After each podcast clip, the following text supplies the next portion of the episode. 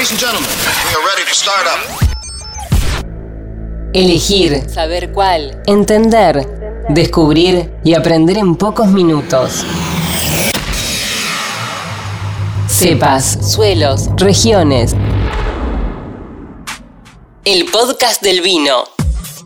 Preguntas y respuestas para comprender de modo simple la cultura vinícola. El podcast del vino. Capítulo 9. Redondez del vino.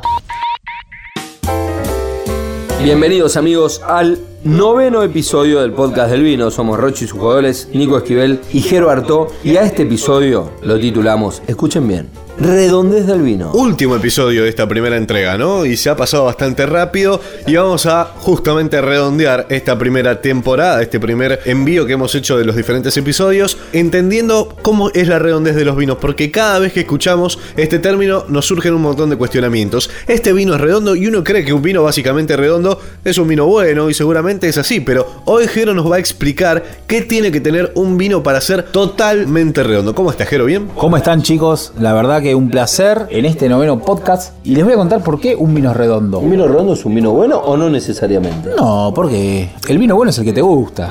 Eso es algo bueno. ¿Te gusta el vino? Es bueno, sí. Y bueno, después fíjate si es redondo.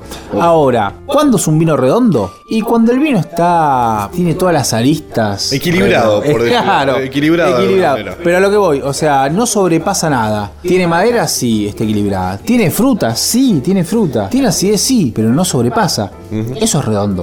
¿Cómo, ¿Cómo logramos un vino redondo? Eso es otra cosa. ¿Por qué? Porque vos comprás un vino, cosecha 2016. Sí. Y te lo tomás en el 2000, enero de 2017. Sí. Y por más que te hayan hablado del vino, dos millones de personas, che, este vino, mirá lo que es. Capaz que se tomaron la cosecha anterior, que era 2014, Claro. la- lo dejaron dos años reposar y el vino se volvió redondo y sin aristas.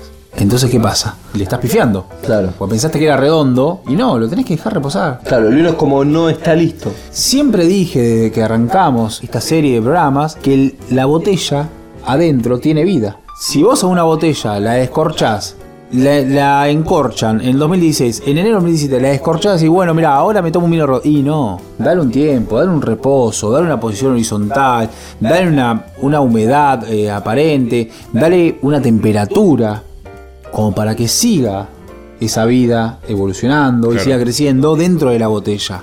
Yo escuché muchas veces que dentro de la redondez del vino, cuando se hablaba de esa redondez, se nombraban dos palabras que me gustaría que me expliques. Astringencia y taninos. ¿Qué Bueno. son? ¿Qué es? Una palabra viene de la otra, la astringencia y el, el tanino. El tanino es la sustancia que se encuentra dentro de las pepitas. ¿Qué son las pepitas? Uno compra una uva de- en, el, en la verdulería, Sí. Blanca. La que quieras. Te digo algo más. Rosada, ¿viste la uva rosada? Sí. Fin de temporada. Bueno, esas tienen la, la pepita, el- el- La semilla. La semillita, Ok. mucho más grande. ¿Qué hacemos? Un cúter, abrimos la semilla al medio. ¿Qué van a encontrar en el medio de la semilla? Un tanino. Un color verde. Pasátelo por la lengua, si te animás. Sí. Es súper ácido, súper astringente, súper feo, o sea, fuerte. Ahí está la astringencia. Ese es el tanino. El que está en el medio de las pepitas. En el ¿Y medio de qué la hace el semilla. tanino en el vino? El tanino ¿Por qué aporta decimos estructura. se le sienten los taninos? Aporta estructura, aporta complejidad. Pero hay que, hay que domarlo al tanino. Claro. Si se te dispara el tanino dentro Perdón, de- es como una especia cuando cocinamos y hacemos una pasta y, y estamos haciendo una salsa, la, la especia de, la, de esa salsa. Ahí sería. va, la canela. El ¿Ah? tomillo, el curry. Bueno, tomillo y cur también. Te pasás. Te pasaste, sonaste. Claro, no, o sea, hace otra. Bueno, ¿qué pasa? Un enólogo se pasa de taninos. ¿Qué sucede? Arruinamos el vino, o sea, no Claro. sirve. No podemos traer 2 millones de litros de vino para rebajar este vino, aparte lo vas a rebajar. No, no va, no va. No va. La astringencia, el tanino, a la redondez, tiene que ir al 100% eh, de efectividad. Claro. Porque si no, el vino no es redondo. Hablamos de astringencias, de taninos y también de, de otro valor importante en este episodio final en el cual empezamos a, a cerrar algunas preguntas que nos quedan en el aire, por ejemplo acerca de la acidez. Y mucho has hablado a lo largo de estos episodios acerca de la acidez como un componente letal, impo- importantísimo entre los vinos. Ahora, ¿cómo controlamos la acidez o cómo controla un enólogo la acidez? Gran parte del estudio lo tiene el enólogo y, y del ingeniero agrónomo, ¿no? Claro. Para generar buena acidez y que, y que la acidez no perdure, la fruta no perdure en el tiempo y no sea ácido el vino. Pero yo te puedo decir, de las visitas que he tenido, de, con, con las charlas que he tenido con los grandes enólogos, una de las teorías es el tema del roble de eh, mejora y empareja la acidez en el vino. Ojo, la acidez, si es acompañante, no está mal vista. Ahora, si la acidez está por delante de todo en el caldo, en el, en el vino, y ahí sí estaríamos probando un vino bastante fuerte. Comprender de dónde viene, saber qué tiene y disfrutarlo de una forma diferente. El podcast del vino.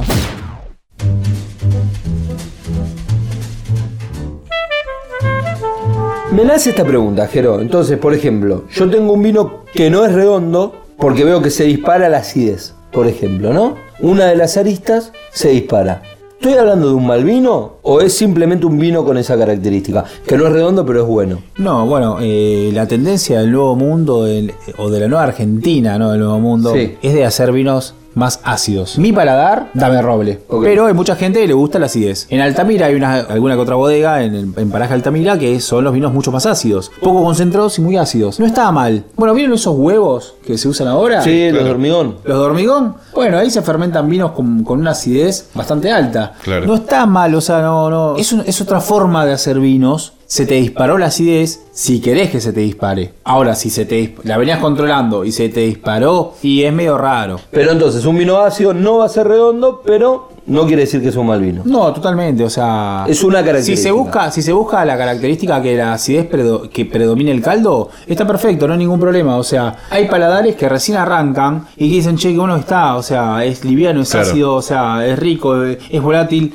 me gustó, tiene poco de alcohol y lo voy a seguir tomando. Hacia ahí iba. Eh, por ahí se relaciona mal entonces a entender un vino redondo como un vino que no es fuerte. Digo, muchos por ahí pueden llegar a pensar que un vino redondo es el más equilibrado, el más suave. No necesariamente tiene que ser así. Puede ser aún un vino eh, que sea redondo, pero aún siendo fuerte. Un gran reserva, por ejemplo. Sí, sí, es verdad. La verdad que, o sea, un vino redondo no es un vino fuerte. Un vino redondo es un vino que eh, te llene la boca, que cuando lo tomes te invite a comer algo, que cuando lo tomes te recuerde a algo, pero no que eh, sea fuerte. Comprender de dónde viene, saber qué tiene y disfrutarlo de una forma diferente. El podcast del vino. Muy bien, y así entonces eh, vamos poniéndole cierre a esta primera temporada de este podcast del vino que vendrá recargado, como siempre les decimos, con un montón de inquietudes y nuevos contenidos. Esto fue una entrada en calor, básicamente un, glosario para comprender un montón de cosas en cuanto al universo del vino. Para despedirnos no podía ser de otra manera, lo está preparando eh, Rochi por allí, un brindis para la despedida final acompañado de una buena picada. Exactamente, y tengo la duda porque todavía el brindis no elegí el vino, lo va a recomendar Jero, para acompañar este lomito de Fox que tenemos aquí sobre la mesa. El episodio fue de vinos redondos, así que el vino más redondo que tenga usted en su cabeza, señor Jerónimo recomiendo. Arto, para ponerle sello a, esta, a este último episodio. Uy, bueno, a ver, un vino redondo. Un vino redondo significa algo lindo en la vida, ¿no? Sí. Y un vino redondo de estos tiempos, así del 2019, me remonto a, a Fede Sotano, de Aristides, a la familia y el gol de Aristides. Ese vino que un- en algún momento lo hemos tomado, Muy rico. lo hemos apreciado, es un blend. Eso es un vino redondo. Un vino que, que invita a otra copa. Entonces vamos descorchando un Aristides Gold. Y ahí, ¿qué tenemos para comer? De Fiambre Fox, por supuesto. que Le agradecemos que nos haya acompañado a lo largo de toda esta temporada. Le agradecemos eso. Tenemos un hermoso y riquísimo lomito ahumado, acompañado por las dos vedettes que tuvimos Sí. durante toda esta temporada: el jamón crudo Parma y la bondiola. Muy bien, propongo un brindis final y con esto nos despedimos de esta primera temporada. Sigan escuchando, muy pronto más novedades. Recuerden, esto lo han escuchado, pero también lo pueden seguir en imágenes a través de nuestras redes sociales. Somos arroba podcast del vino en Twitter y en Instagram. Somos Rochi y sus goles, Nico Esquivel y Jero Artó. Juntos hacemos el podcast del vino. ¡Salud! Hasta acá, maridamos información y sensaciones en pocos minutos. Seguinos en nuestras redes para ver más allá de escuchar. En Twitter, Facebook e Instagram, el podcast del vino.